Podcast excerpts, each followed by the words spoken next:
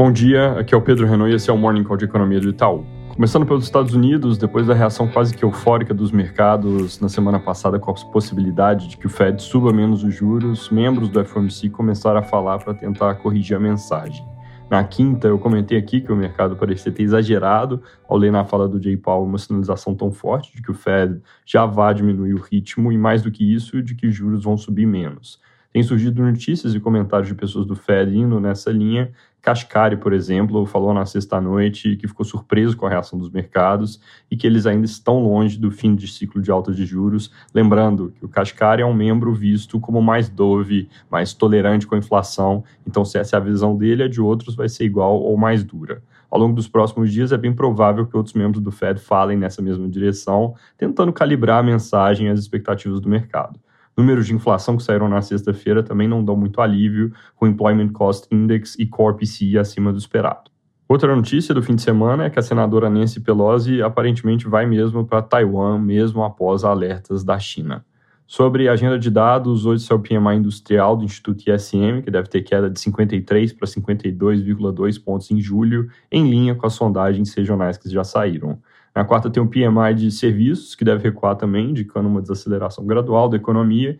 E na sexta tem o payroll de julho, também consistente com essa história, indo de um ritmo muito forte de geração de empregos, que foi cerca de 370 mil em junho, para 220 mil em julho, que ainda é robusto.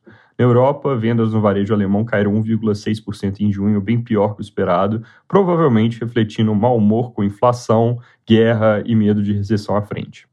Na China, saíram PMIs no fim de semana com quedas um pouco maiores que as esperadas na indústria e também nos outros setores pesquisados, mostrando que os mini surtos atuais machucam, apesar de não estarem levando a um colapso da atividade, como aconteceu em abril e maio.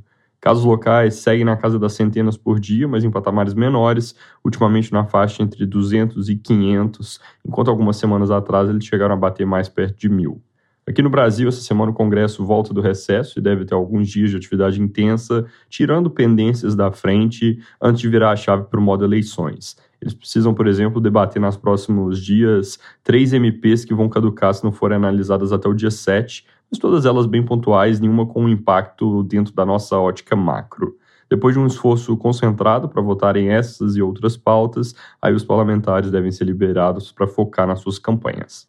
Ainda em Brasília, nesse fim de semana, Alagoas, Maranhão, Piauí e São Paulo conseguiram liminares no STF para não pagarem dívida com a União ou receberem compensações pelos cortes de tarifas do ICMS que foram impostos com a aprovação do PLP 18. A decisão do STF a favor desses estados, as decisões não vieram todas na mesma liminar, tem algumas coisas diferentes. No caso do Piauí, por exemplo, não é só suspensão de pagamento de dívida com a União, engloba também contratos com outras partes onde a União é garantidora. De forma resumida, as medidas vão na direção de passar parte da fatura do corte de impostos para o governo federal e gerado o precedente, mais estados devem receber decisões similares. Mas é importante mencionar que, olhando para a dinâmica de contas públicas de forma consolidada, isso não traz grandes mudanças, é mais uma questão de alocar entre estados ou governo federal. Sobre a agenda econômica, destaque dessa semana por aqui vai ser a decisão do Copom na quarta noite, para qual o mercado inteiro espera alta de meio ponto percentual, mas com bastante dúvida sobre qual vai ser a sinalização sobre as próximas reuniões. Na nossa opinião, o mais provável é que o Copom suba esses 50 pontos base e mostre que pretende parar por aqui, dizendo que o cenário mais provável é o fim do ciclo com juros em 13,75% ao ano.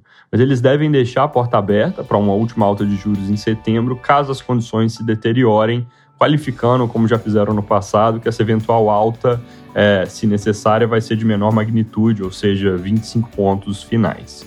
Fora isso, de destaque da semana tem a produção industrial de junho, que sai amanhã e deve vir com queda de 0,2% no mês, 0,1% no ano contra ano. É isso por hoje, bom dia e boa semana.